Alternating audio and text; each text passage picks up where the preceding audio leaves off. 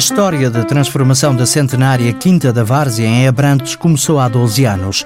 Dois irmãos de Lisboa, sem experiência na agricultura, decidiram valorizar a propriedade da família que apenas servia para passar férias. Começaram a fazer produção de framboesa.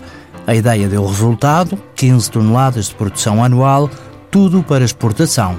No ano passado, novo investimento. António Paisana e o irmão apostaram na fruta desidratada. Começámos a desidratar, apesar de ainda termos pouco volume de vendas, tivemos bastante aceitação e receptividade e procura e alargámos também o espectro da transformação, sendo que agora, para além de framboesas, fazemos também a desidratação de morango, maçã, pêssego, ananás, banana, por agora e havemos também começar a fazer gomas 100% naturais. A agricultura está a correr bem, mas os irmãos quiseram ir mais longe.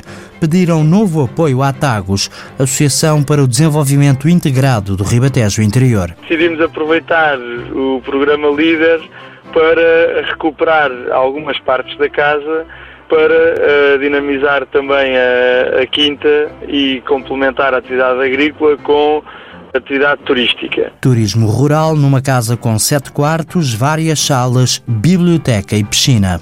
O objetivo foi, no fundo, contribuir para a manutenção da casa no, no património da família, porque pronto, acabava por ser apenas uma fonte de despesa e agora conseguimos também retirar receitas, damos emprego na, na aldeia, temos a, a casa e a quinta melhor arranjada e por isso é uma forma de usufruirmos também daquilo que é nosso em melhores condições. Casa Lino Neto, uma sociedade agrícola que apostou na diversificação para dinamizar a aldeia de Casa Branca, em Alvega.